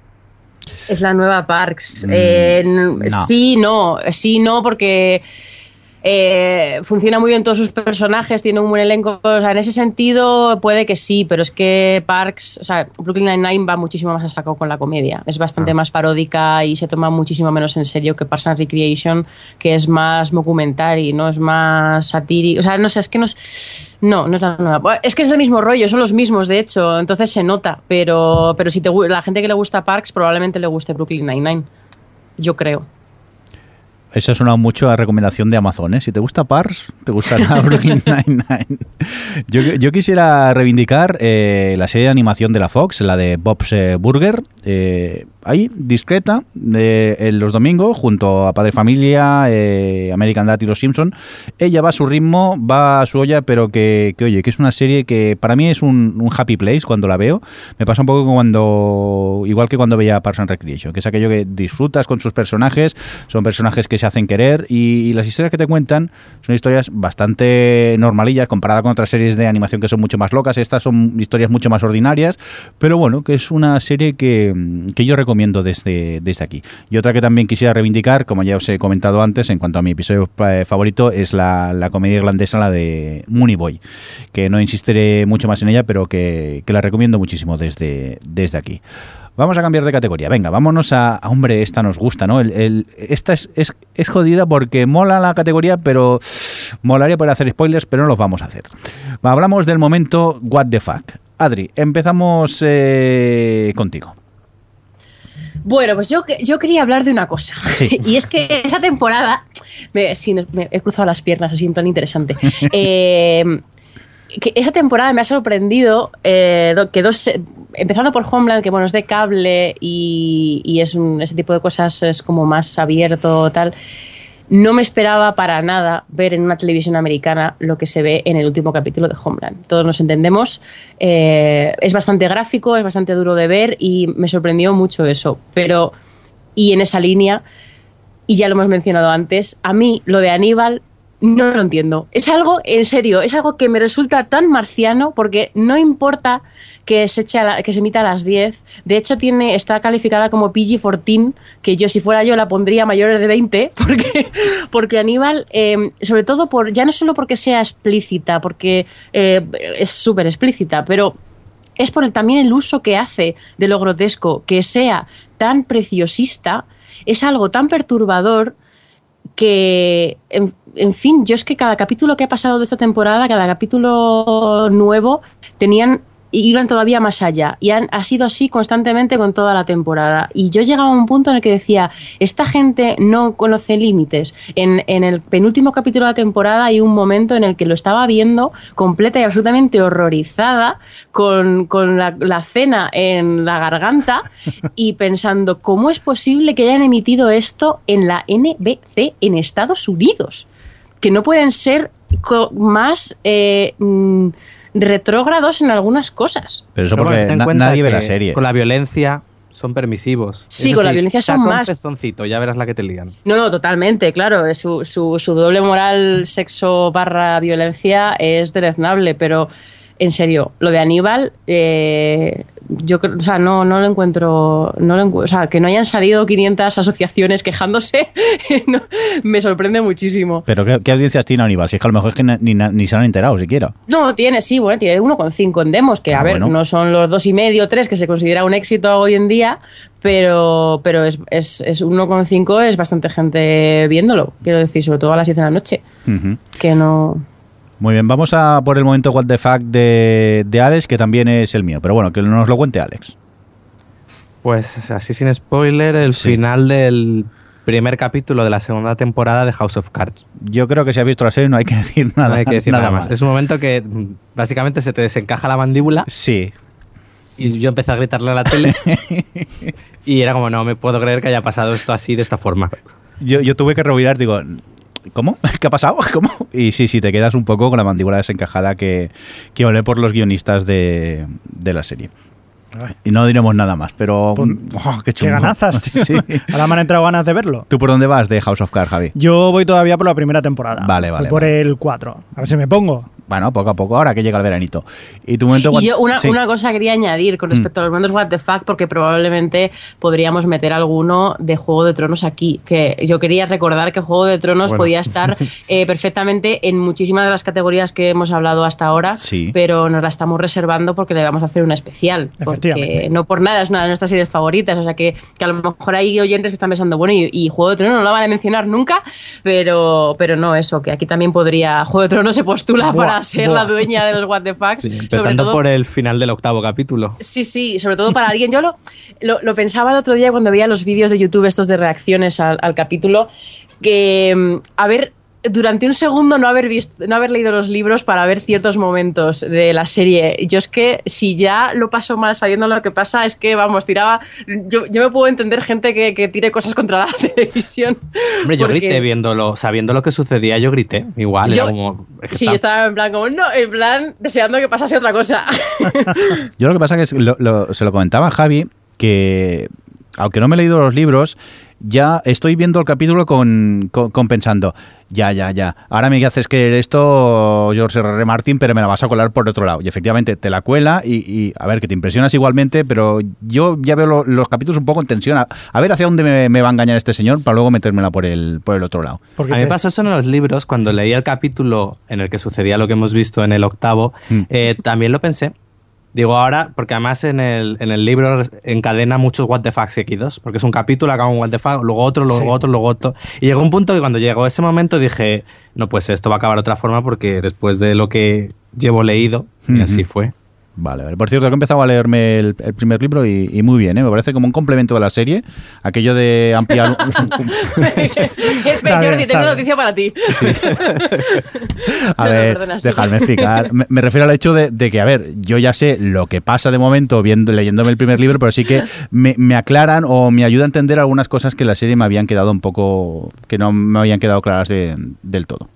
Pero bueno, voy con la calma, ¿eh? que tampoco es que me sobre el tiempo como para ponerme a, a, leer. Javi, vamos a por tu momento What the Fuck, que te veo aquí con ganas, que te sí, lo haces encima. Sí, el momento What the Fuck también utilizo a, a Vikings, a vikingos, porque ha tenido uno de los momentos más uh, shocking moments, que además eh, la propia History Channel lo, lo ha anunciado así, eh, the most shocking moment in mm. television in very sí. long time ago. Ago.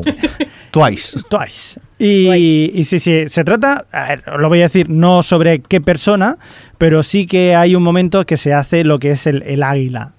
¿vale? El águila, que, que es una, una práctica que se hacía, verdaderamente pasaba con los vikingos, que se trataba de romperte las costillas por detrás y sacarte los, eh, los pulmones y ponértelos encima de los hombros. Es una forma muy Ajá. bonita. La mochila, con la mochila. La, mo- la mochila, o sea, sacarte de la Sí, mochila los la mochila, galones, ponerte sí. los galones, no sé, como quieras llamarlo. Era una Vamos, forma que un tenían, pues, eh, sí, sí, lo típico que Ya, pasa. ya, ya. Y, Y lo llegaron a hacer. Eh, no digo con qué personaje, pero sí que es verdad que se llegan a hacer. Pues una cosa que sí que era habitual, que lo decían, no muy habitual, o sea, tampoco fueran. Pero sí que lo llegaban a hacer. Incluso se han llegado a ver en, en capítulos como, si no me equivoco, eh, Aníbal. O sea, se ha llegado a ver lo de Los Ángeles, que se lo hacían también a los cristianos. Por así decirlo, eh, llegaban allí y se lo hacían. Mira, si queréis angelitos, os vamos a hacer Ya, ya. angelitos. Se lo hacían con los pulmones. Una cosa muy, muy bonita. Y lo llegan a hacer. De hecho, eh, casi se, se tragan un capítulo entero para, para mostrar solamente eso, que luego tampoco es para tanto. Pero simplemente por el hecho de, de mostrar. Igual que en su momento hicieron un capítulo mostrando lo que eran eh, pues eh, todo este tipo de que se mataban entre ellos eh, para, para los dioses y cosas o sea que Sacrificios. de- dentro de lo que, que- que cabe la serie tiene sus momentos hi- hi- históricos. Sí, más o no, menos. no, a ver, la serie es Sí. bastante histórica, pero que digamos que, que intentan demostrar eh, que también, o sea, no era, tampoco son tan simpáticos, ¿sabes? O sea, que si hay que cortar a algunos pulmones, vale. se cortan. Ok, que es eso que a veces eh, mitificamos tanto eh, el hecho viéndolo en una serie que olvidamos que, que, coño, que, eran vikingos y que esa gente iba allí a, a conquistar tierras y a destruir. Y que eran robar. crueles como todas Sí, las sí, sí. civilizaciones han pasado con animalitos. Muy bien. Venga, vamos a continuar con más categorías. Nos vamos a por... eh, hombre, actor eh, favorito. Alex, tu actor favorito, mm, ¿con cuál te quedarías esta temporada? A ver, esto que he puesto aquí es un poco de quinceañera, ¿eh? Bueno, lo que tú eres. Venga, va. Pero bueno, Torso, torso. eh, he puesto Dylan O'Brien de Teen Wolf, pero Sí. por una razón. Es que Teen Wolf es un poco una serie en la que nadie, nadie, nadie sabe actuar menos este actor. Es decir, ahí realmente es como una especie de competición a ver quién interpreta peor, excepto él. Y entonces eh, resulta que en esta última temporada, bueno, segunda mitad de la temporada, eh, la centraron en este actor, el personaje que interpreta a este actor, y por eso estuvo bien, porque, oye, tenía como centro a alguien que sí sabía interpretar algo, porque es que el resto, tela, tela. Vamos, que te pone. No, eh, no, realmente no, ¿eh? porque es, un, es como el- eh, un poco el geek o tal, pero es, es bastante gracioso y a ver, que sabe interpretar, es que en serio, el resto, tú lo ves y dices, pero a ver, ¿de dónde ha sacado a esta gente? Pobres geeks. Venga, Adri, vamos contigo, que veo, espero que te habrás dado cuenta que te he rectificado algo del guion. Sí, sí, sí. Me, me he confundido al escribirlo. No, sí, yo quería, quería mm, acordarme primero de Martin Freeman, que es un actor que la verdad es que los papeles eh, tipo eh, señor correctito, tal, un poco como Bilbo o eso, se le da muy bien. Y tanto en Serlo como en Fargo hace un poco ese rollo y, y en las dos está fantástico, sobre todo en Serlo que estuvo, eh, vamos, a la altura de las circunstancias considerando eso que es una serie súper emocional, vamos, una temporada muy emocional de la serie y en Fargo es el- un poco el centro tal. Y bueno, podría también reivindicar a Colin Hanks, que no es un actor que me guste mucho, pero lo han elegido muy bien para el papel que hace en Fargo y me ha sorprendido bastante, pero no. Esto, Martin Freeman. Y luego, Terry Crews de Brooklyn Nine-Nine. Es que, mira que es un personaje terciario de la serie, pero, es- pero tiene a lo mejor un running gag en cada capítulo y es que me, tira, me, me tiro por los suelos solo ¿Quién de la es? forma que tiene el, el negro grandote. Ah, vale, ya. Que no, que no, que está como quitado del, del servicio un poco inactivo porque tiene niñas y cada vez que oye un disparo se pone como loco porque cree que se va a morir y no quiere dejar a sus niñas huérfanas y, es divertidísimo en todos los capítulos y está, está fantástico el actor. Y luego, por supuesto, Matt Mikkelsen, que, que vuelve a darnos una temporada fantástica, sobre todo esa segunda que, que es el dueño del cotarro y está ahí jodiendo la marrana todos los capítulos. Y consigue que le veamos atractivo. Eh, Ya, ¿eh? Yo, yo a veces lo pienso y digo, madre mía, ¿cómo? Porque también es verdad que el personaje tiene un atractivo eh, muy especial, pero es que le oigo decir frases como eh, uno, uno siempre que puede debería comerse a los, eh, a los maleducados. Es como es que hasta diciendo cosas como esas me resulta atractivo Sí, el sí. tipo. Muy bien, yo me quedo con Nick Offerman, que es eh, el actor que interpreta a Ron Swanson en Parks and Recreation. Yo con este señor es que simplemente con una mirada puedo reírme como, como un loco en esta serie y, adoro su personaje y bueno, me encanta cómo, cómo lo hace y con él me, me, quedo. ¿Y tú, Javi? Yo me quedo también con Matt Mikkelsen, como había dicho Adri. Es un tipo que le ha dado clase a los asesinos, cosa que no había habido hasta ahora prácticamente.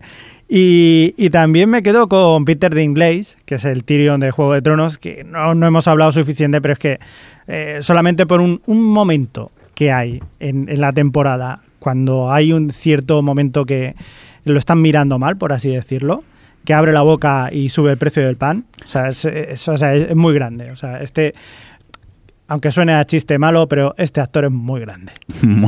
muy, bien. Vamos a no, añadir que Matt Mikkelsen, una de las cosas buenas que tiene o que ha demostrado que hace, que interpreta muy bien su papel, es que no echemos de menos a Anthony Hopkins. Que mira que lo, de Anthony Hopkins es una interpretación pues ya eh, mítica. Y aún así, eh, Matt Mikkelsen consigue hacerse con el personaje y que no, no echemos de menos eso al otro Aníbal Lecter que conocíamos. Es verdad. Venga, vámonos ahora por la actriz. Javi, empezamos contigo, ya que estabas. Yo debo declarar mi amor absoluto, incondicional, a la señorita Eva Green. Y que es la única opción por la que veo ya Penny Dreadful. Lo había dejado, pero es que esos ojos que tiene esta señora, pues, eh, pues vamos, solamente la verdad que es lo mejor de la serie pero actúa o algo o solo mira no, o sea, hay, momentos eh, bastante creepy y verdaderamente es lo mejor, pero digamos que sí, que está muy bien. Bueno, que también la categoría es actriz Nos favorita. a poner quinceañeros, todos podemos, ¿eh? claro, claro. A mí es que me van más maduritas. A mí yo he votado por Amy Poehler, Leslie Knope en Parks and Recreation, que me río también mucho con ese personaje. Aunque la gente opina que quizá esta última temporada ha sido un poco más floja, yo me lo he pasado muy bien con ella y, me he reído. Yo sí, yo por Twitter al menos he visto comentarios de gente que se quejaba un poco de, esta temporada de Parks and Recreation, pero para mí sigue siendo mi, happy place y vamos, deseoso todos los viernes de poder ver el capítulo emitido el, la noche del jueves. Perdón. Y es que a la gente le pasa una cosa con las, bueno, con las comedias sobre todo, pero en general con las series, como, a ver chicos, es una cuarta temporada, la serie sigue siendo lo que es y, ya está. Quiero decir, los capítulos siguen siendo entrañables, siguen siendo divertidos, eh, siguen planteando cosas eh, originales, no sé, a mí me parece que la temporada ha estado bien.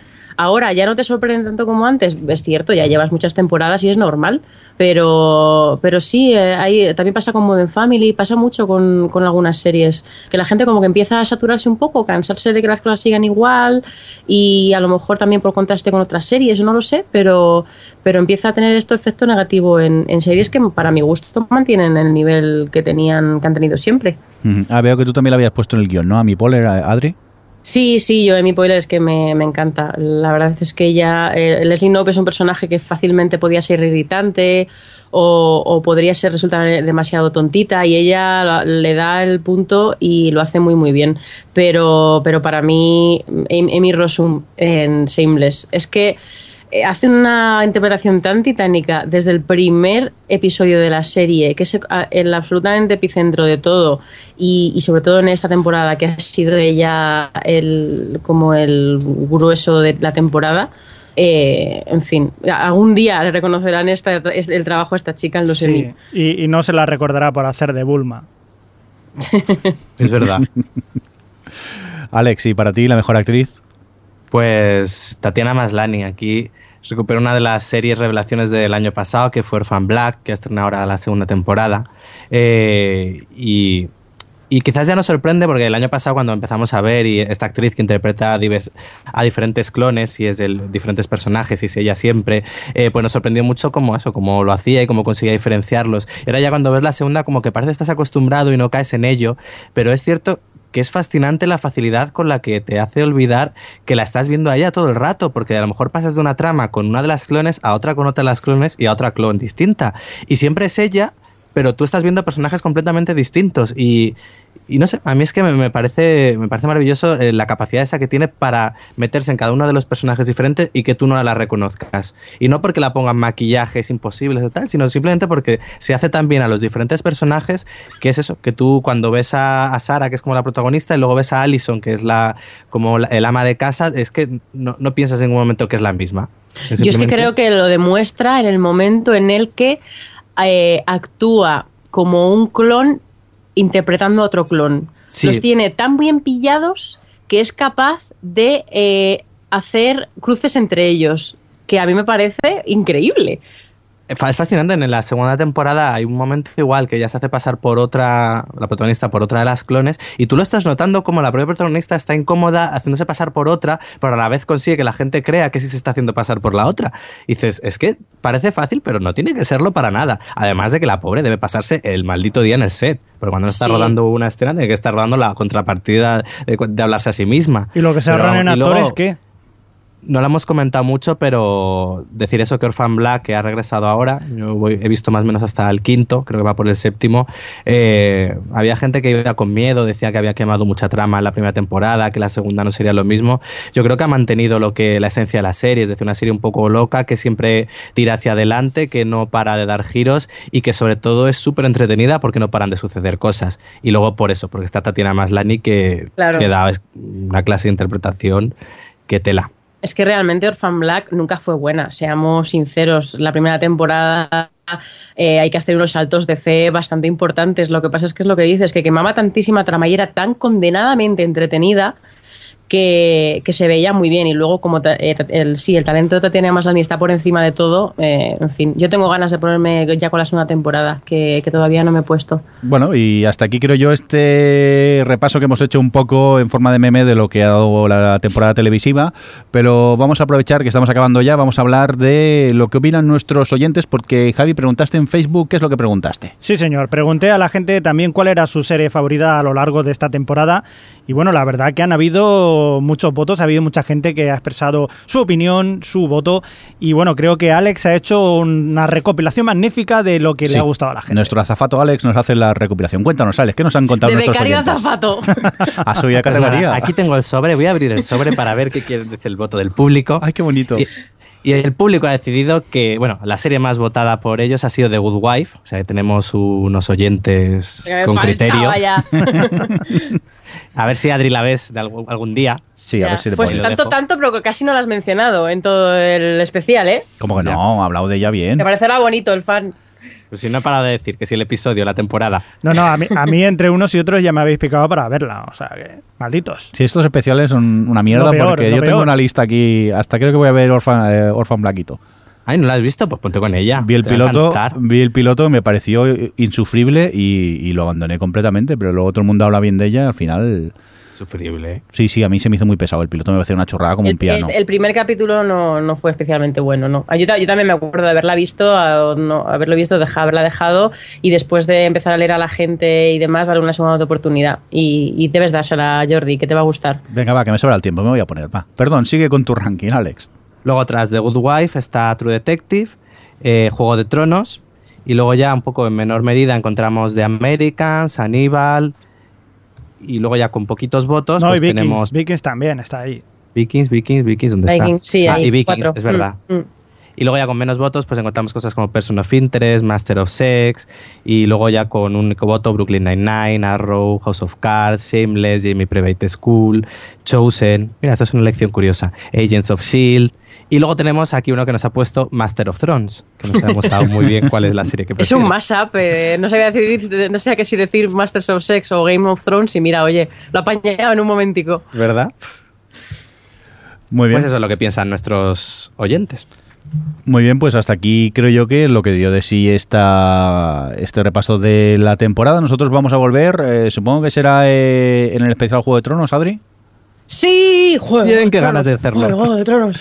Muy bien, es- Winner, Que todo el winner, mundo se ponga al día, que eso es con spoilers. Sí, sí, que ese va a ser full spoilers, o sea que, vamos, yo creo que todo el mundo está al día en Juego de Tronos, ¿eh? Tampoco no el 90% de nuestros oyentes. Solamente con Es los que memes. debe ser difícil estar fuera de. Si, si sigues la serie, eh, no estar siguiéndola, porque toda la conversación ahora telefila con esto de que han, aca- han acabado las series y tal es Juego de Tronos. A mí me fue muy bien que el rey abdicara, porque si no, creo que Twitter hubiera estado hablando solo de Juego de Tronos, porque ya había algunos, pero gracias a lo del rey, la gente que como que se olvidó un poco de Juego de Tronos y no te chafaron ese momento que hay en, eh, en ese episodio. Joder, pues eh, una cosa voy a decir. Eh, hasta ahora me estaba, me, me había sorprendido que sobre todo tanto la gente que ve la serie como los lectores de los libros están muy controlados con el tema spoilers. Sí, Pero sí, con sí, el sí. final del capítulo octavo la gente, ya solo eh, por contar un- lo que, o sea, la gente ha contado lo que pasa con mucha alegría.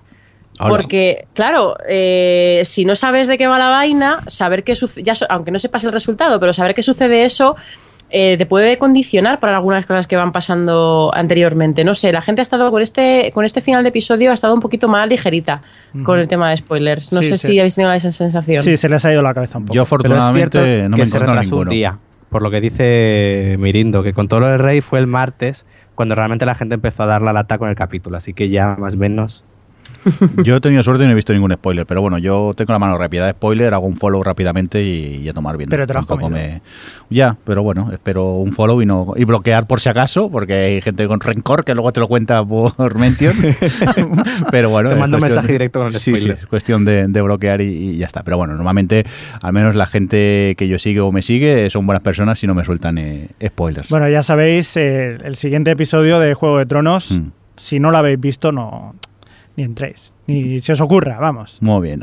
Suerte que tengo mucho trabajo y últimamente no puedo mirar Twitter en hora de, en hora de trabajo y así ya no me como spoiler. Oye, que nos vamos. Que Adri, que un placer estar contigo, como siempre.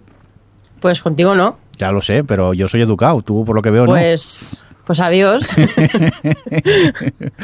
Ay, luego nos echaremos de, me- de- de menos cuando hagamos vacaciones y nos meternos unos con, con otros.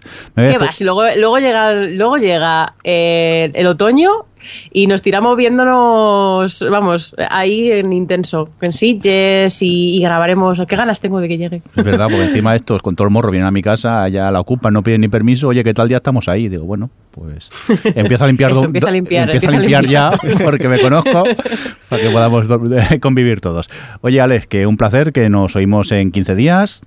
Vale, Y vale, como siempre, este rapidito veo que tiene prisa y tú, Javi, que también, que, que Vale. oímos. Venga, sí, nos vamos Hasta a otra. de Days of the Future Past. Muy bien, bonitos. Un cordial saludo también de quien nos acompañó con vosotros, el señor Mirndo. Hasta luego. Hasta luego. Adiós. O Televisión Podcast, el podcast de la cultura audiovisual.